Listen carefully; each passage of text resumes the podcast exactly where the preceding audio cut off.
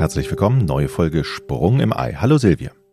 Hallo Jochen, liebe Grüße aus Düsseldorf. Liebe Grüße aus dem Norden. Wir haben heute ein spannendes Thema und zwar geht es heute mal um die Kosten. Denn es gibt ja eine ganze Bandbreite an Möglichkeiten, die man hat, die ja auch unterschiedlich kosten, oder? Ja, oder wir bringen mal Ordnung rein, wer, welche Gruppe, weil wir, wir teilen die Patienten hier von uns aus in drei Gruppen ein. Mhm. Da können wir vielleicht ansetzen, weil die Kosten, das kursiert ja, dass so ein Kind oder so eine Kinderwunschbehandlung ja die Dimension eines Kleinwagens einnimmt. Das ist ja das, was so äh, im Orbit ist. Und ähm, im Ausland, da können wir vielleicht auch noch drauf eingehen, sind die deutlich, deutlich teurer nochmal. Ähm, in Deutschland ist es so geregelt, dass ähm, wir eben drei Gruppen von Patienten haben. Die eine sind, ist die Gruppe, die ähm, gesetzlich versichert ist, die Privatversicherten und die Selbstzahler haben wir. Ich nehme an, die Gruppe, die zu euch kommen, die größte Gruppe sind dann wahrscheinlich die gesetzlich Versicherten oder? Ja, also die gesetzlich Versicherten, das ist tatsächlich, ähm, äh, würde ich sagen, macht 50 Prozent aus, weil nämlich ähm, sich so gestaltet, dass die ähm, gesetzlich Versicherten bestimmte Voraussetzungen erfüllen oder mitbringen müssen, damit sie überhaupt den Zuschuss von der Krankenkasse bekommen. Ja, mhm. also nur weil du gesetzlich versichert bist, steht dir das noch lange nicht zu. Also die Krankenkassen zahlen nur, wenn du verheiratet bist, immer noch und ähm, nur 50 Prozent der Kosten zahlen, ähm, wenn die Frau unter 40 ist. Das endet mit dem 40. Geburtstag und beim Mann äh, nur, wenn der Mann unter 50 ist. Das heißt, wir können jetzt äh, da lange darüber diskutieren, wie sinnvoll es ist, dass nur Verheiratete zu euch kommen dürfen. da könnten wir vielleicht einen anderen Podcast machen. Ist wahrscheinlich es dürfen auch Unverheiratete, Unverheiratete zu uns kommen, ah, ja. aber die müssen es selber bezahlen, auch wenn bezahlen. sie versichert sind. Also kommen dürfen alle. Komm, ne? Kommen dürfen alle, genau, das stimmt, das ist äh, richtig. Aber okay, dann machen wir einen anderen Podcast zu, denke ich. Äh, das wird wahrscheinlich viele aufregen und vieles Frage, viele Fragezeichen auf sich werfen.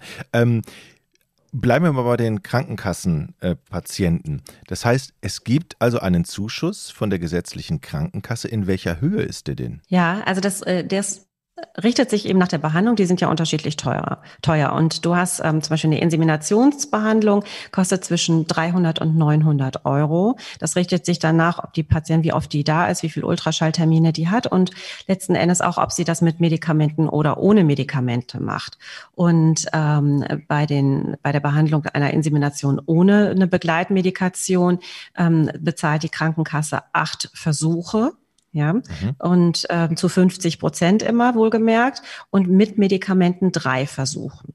Und sagen wir, das klappt jetzt leider nicht und man hat das ausgeschöpft, dann kann man danach noch eine IVF oder ICSI-Behandlung anschließen und eine IVF-Behandlung kostet so um die 3000 Euro, sprich also 1500 die äh, Patientin. Und die ICSI-Behandlung kostet so um die 4000 Euro. Da wären es dann also 2000 Euro, die das Paar tragen muss. Und bei den Medikamenten, die sind da schon mit inkludiert, ja. Ähm, man kriegt dann ein spezielles Rezept da ist ein Stempel drauf und ähm, wenn man damit dann zur Apotheke geht, dann weiß die Apotheke, okay, hier darf ich nur 50 Prozent abrechnen und die anderen 50 Prozent der Medikamentenkosten holt die Apotheke sich dann von der Krankenkasse. Mhm. Wie viele Versuche habe ich bei einer ICSI? Zahlt die Krankenkasse dann? Äh, drei Versuche. Drei Versuche. ICSI oder IVF, drei Versuche. Drei Versuche. Wenn ich mehr will, muss ich selber zahlen. Richtig. Und wenn äh, irgendwelche Zusatzleistungen, also das ist nur dieses ähm, Gerüst, also sprich ähm, Stimulation, Ultraschalle, Medikamentenkosten, die ich brauche, die Eizellentnahme und der Transfer. Wenn man also Extras braucht, wie zum Beispiel ähm, Assisted Hatching, haben wir ja schon mal drüber gesprochen, oder eine verlängerte Kultur, Blastozystenkultur, oder man einfrieren möchte, dann zahlt man das alles selber. Das Einfrieren zum Beispiel, das zahlen alle, alle selber. Das kostet um die 1000 Euro dann nochmal on top. Nur der Akt des Einfrierens oder auch die jährliche Miete sozusagen. Die jährliche Miete ist da schon drin, das, mhm. also die Lagerung, das Einfrieren und der Transfer ähm, ist, habe ich da jetzt auch schon mit einberechnet. Also das Zurückbekommen und Auftauen auch. Also das Paket, eine Runde, ein Päckchen einfrieren und irgendwann wieder auftauen macht 1000 Euro. Aber das muss man ja sagen, wenn man jetzt nur 500 Euro sagt zum Beispiel, dann denken die Patienten, okay, 500 Euro, aber es kommen ja noch Folgekosten dann drei, vier, fünf Monate später auf sie zu. Das wären dann nochmal ungefähr 500 Euro. Mhm. Bei den Medikamenten meine ich, das ist auch so, dass die ja auch nicht ewig haltbar sind. Ne? Das heißt, wenn man, äh, es wird auch vorher genau geguckt, wie viele Medikamente braucht man, ne? dass man nicht unnötig Medikamente äh, bekommt, ne? Hormone und so, weil das ist wirklich sehr, sehr, sehr kostenintensiv. Ne? Genau, also man versucht das möglichst genau zu berechnen, weil wenn man die eben anbricht ähm, und so ein Pen äh, kann ja für mehrere Tage reichen, ähm, dann hält er nur 28 Tage. Das heißt, also du kannst gar nicht, wenn du in zwei, drei Monaten, du bist nicht schwanger geworden, versuchst in zwei, drei Monaten nochmal einen neuen Versuch, dann kannst du die offiziell nicht noch weiter ver verbrauchen, wenn die angebrochen sind. Mhm. Ähm, die Gruppe der Privatversicherten, wie sieht es denn bei denen aus? Sind die am besten gestellt und kriegen alles? nee, schön wär's. Denkt man ja immer, wenn man privat versichert ist, ist alles super. Also bei den Privatversicherten ist es so, dass äh, da nach dem Verursacherprinzip unterschieden wird. Also quasi wer schuld ist, in Anführungszeichen, ähm, da zahlt die Krankenkasse. Und dann kommt es auf die Konstellation an. Also sagen wir, Mann ist privat versichert, Spermiogramm ist nicht in Ordnung, du brauchst eine ICSI-Behandlung, dann übernimmt die Kosten tatsächlich die Private komplett. Es sei denn, ja, du hast einen neuen Vertrag und da sind die nämlich auch schlauer und hast einen Ausschluss drin, weil du einen günstigeren Tarif hast und der Kinderwunsch ist rausgenommen und dann zahlst du wieder alles alleine. Wenn jetzt ähm, der Mann immer noch ein schlechtes Spermiogramm hat, aber die gesetzlich versichert ist und die Frau ist privat versichert, dann sagt die Private von der Frau, hm, der Mann ist der Verursacher, ähm, wir zahlen gar nichts. Machen brauchen wir nicht, weil du bist ja topfit und bei uns versichert, aber du hast ja nicht das Problem. So, und dann ist man wieder Selbstzahler oder kann versuchen, bei der gesetzlichen Krankenkasse einen Zuschuss zu bekommen. Und andersrum, wenn zum Beispiel die Eileiter verklebt sind bei der Frau, sie ist privat versichert, da gilt wieder das gleiche Spielchen los. Also ich bin Verursacher, also zahlt die Krankenkasse dann. Aber wenn der Mann privat versichert ist und seine Spermien top sind in dem Fall, dann sagt die Private, nö, zahlen wir nicht. Ich könnte mir vorstellen, dass man eine extra Sprechstunde dann einrichten muss, um diese ganzen Sachfragen zu klären. Weil das ist aber total wichtig, ne? Da, da fragen doch auch bestimmt viele Patientinnen und Patienten direkt am Anfang schon, oder? Natürlich ist ja auch äh, ein Riesenpunkt, ne? Ähm, wenn, wenn du guckst, dass du ähm, dann für eine Behandlung 5.000, 6.000 Euro hinlegst und ähm, das vielleicht auch mehrfach, ja, dann musst du halt eben gucken, okay, wo, wo kriege ich vielleicht noch einen Zuschuss oder wo kriege ich noch Geld her? Und ähm, das ist auch viel Verkehr, also für uns auch viel Briefverkehr mit den Krankenkassen. Wir müssen argumentieren, warum wir denken, dass jetzt diese Behandlung ähm, angemessen ist und zusteht.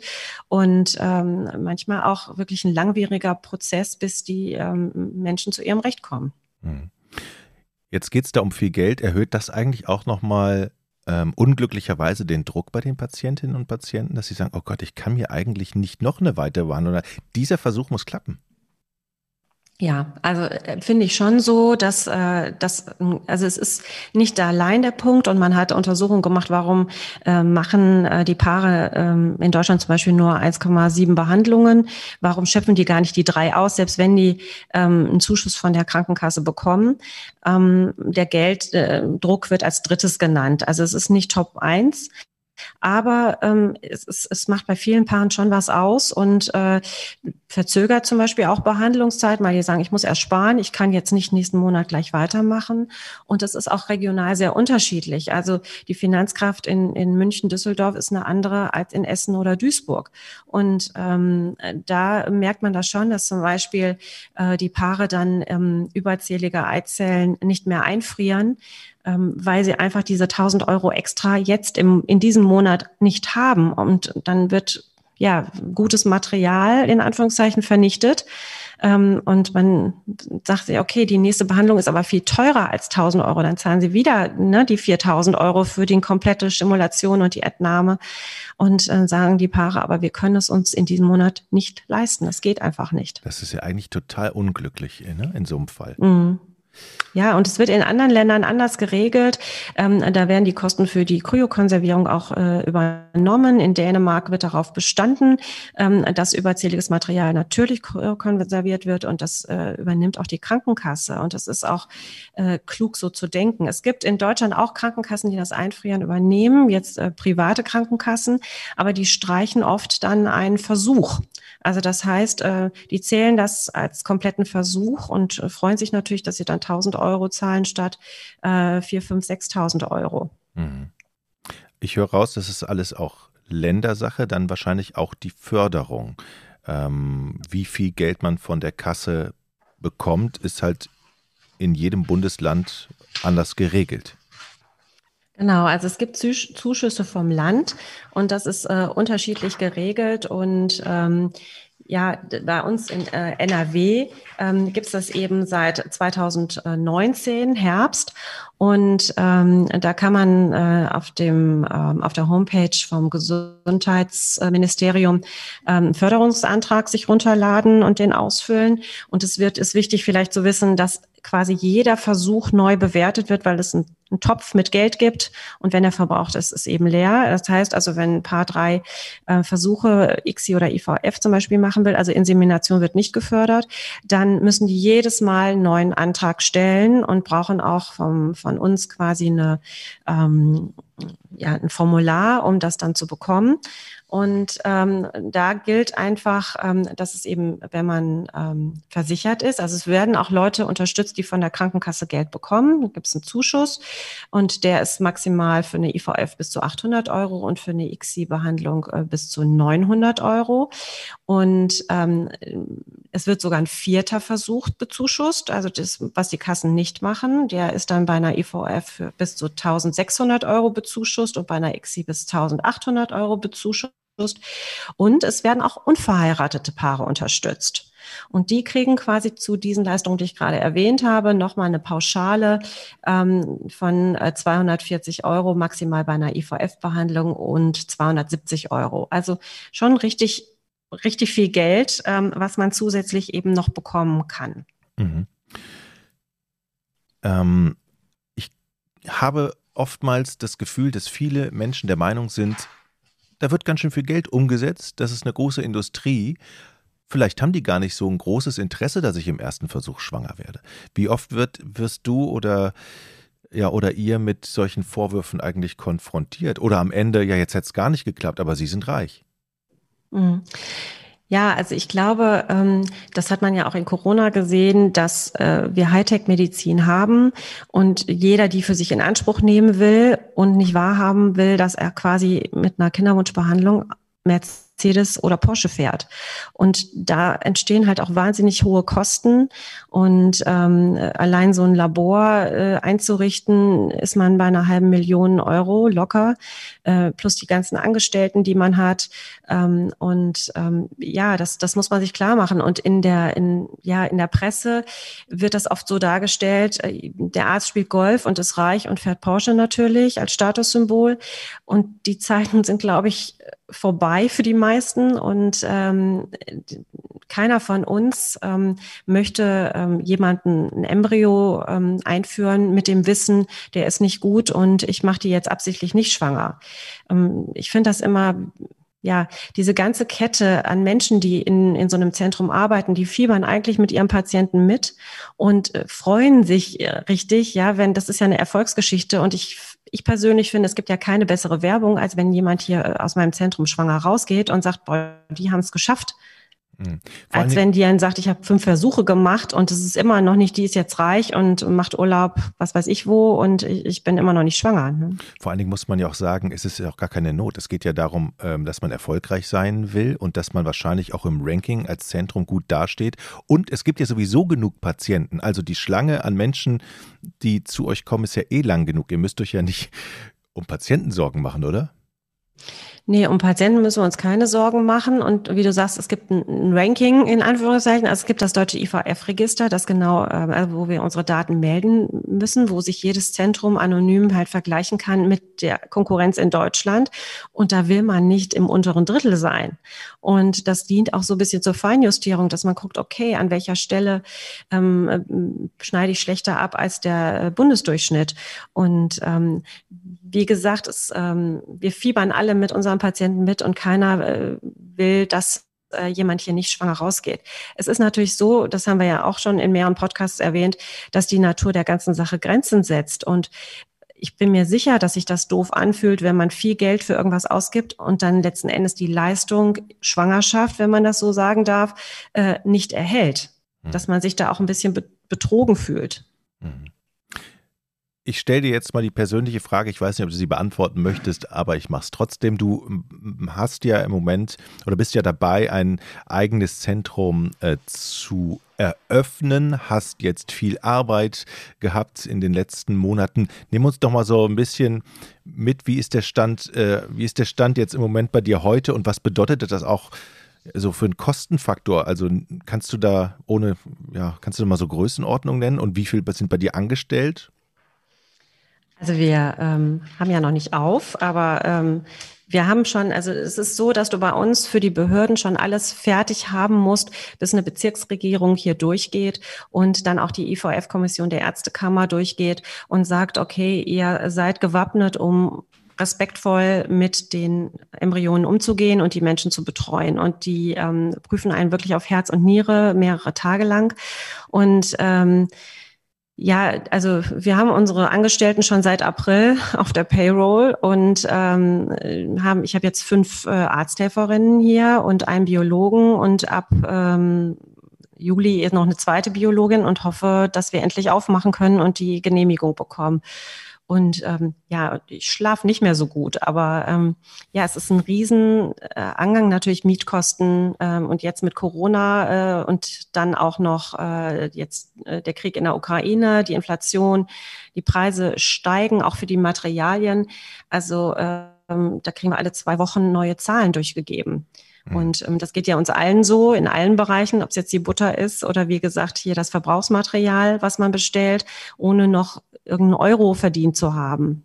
Ja, und Größenordnungen für so ein Zentrum äh, sind äh, sechsstellig. Mhm.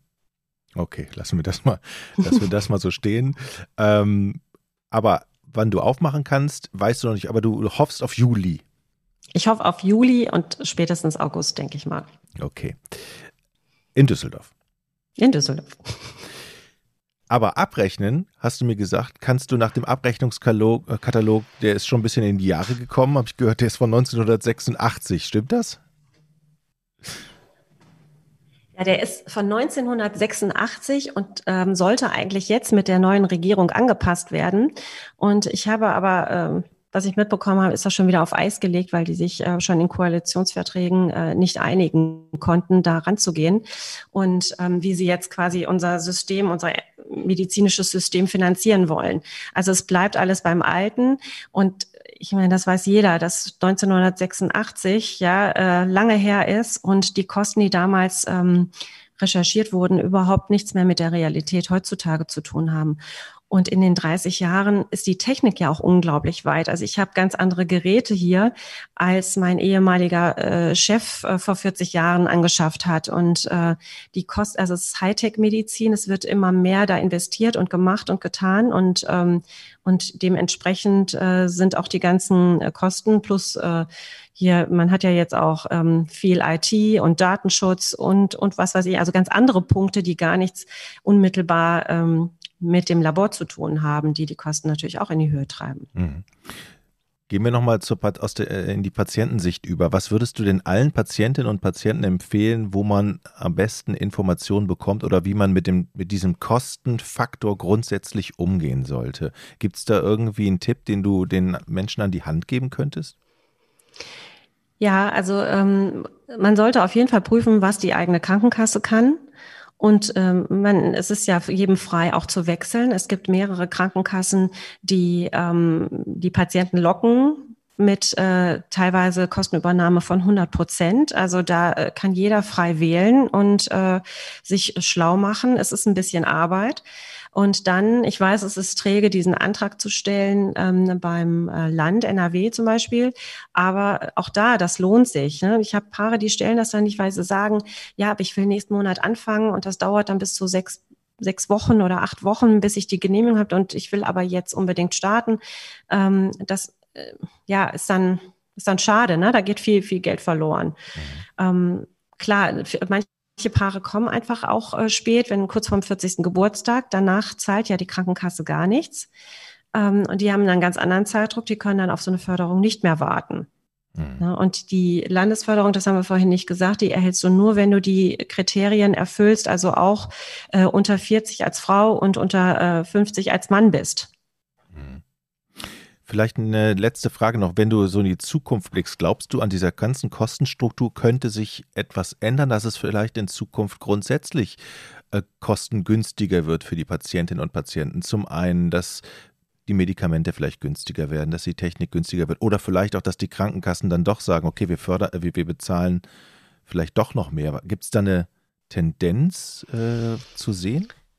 Also ich würde mir auf jeden Fall wünschen, dass äh, wir schimpfen immer über den demokratisch, äh, demografischen Wandel mhm. und, und dass wir alle zu alt werden. Also dass Kinderwunsch als Krankheit, also eben nicht schwanger werden kein Kind zu bekommen, eine Kinderwunschbehandlung wirklich eine Krankheitsbehandlung ist. Und das ist noch nicht akzeptiert und dass ähm, wir da auch als Gesellschaft vielleicht mehr investieren müssen, damit wir wieder jünger werden und auch den Leuten, dass es äh, die Leute unterstützen. In ähm, ja, Kinderwunsch ist kein Luxus. Es fühlt sich so an, weil es so teuer ist, aber es ist ein Grundbedürfnis. Ähm, sich äh, wiederzugeben äh, mit einem Partner und äh, eben ein Kind zu zeugen. Und da fehlt, finde ich, noch viel Bewusstsein in der Gesellschaft für. Und das würde ich mir mehr wünschen, dass das auch in der Politik ankommt. Und es gibt eben eine große Diskrepanz zu, was ist schon alles möglich technisch und was wird unterstützt. Und ähm, äh, ja, da werden die Paare alleingelassen und letzten Endes wir Ärzte auch. Vielleicht auch ein gesellschaftliches Problem, dass viele, viele Paare sich überlegen, okay, erst die Karriere, dann werden sie zu alt und dann ist die Chance, haben wir ja gelernt, bei dir ist geringer, dass man vielleicht dann wieder hinkommt, okay, und sagt, die Leute, die Kinder kriegen, dann so früh oder im besten Alter womöglich. Das muss vom Arbeitgeber, von der Gesellschaft unterstützt werden. Genau, oder Social Freezing dann, ne, haben wir ja auch ähm, als Möglichkeit, sich das offen zu halten. Und wenn das, es gibt Länder, die sind ja so fortschrittlich und unterstützen schon ganz andere Sachen und ähm, auch zu 100 Prozent, weil sie eben gesehen haben, okay, was bringt mir denn ein neuer deutscher äh, Bürger äh, ein, wenn er dann berufstätig ist und Steuern zahlt? Ne? Es, äh, es gibt Rechnungen dagegen, das amortisiert sich äh, nach ein paar Jahren äh, Beruf schon, ja, was der Staat dann investiert hat in die Kinderwunschbehandlung. Hm. Also ähm, auch da rein wirtschaftlich gedacht nur ähm, wäre es auf jeden Fall ein Gewinn. Silvia, vielen Dank für die tolle Folge. Ich glaube, das ist für viele sehr, sehr interessant. Dankeschön. Vielen Dank, Jochen. Tschüss. Liebe Grüße aus Düsseldorf. Tschüss.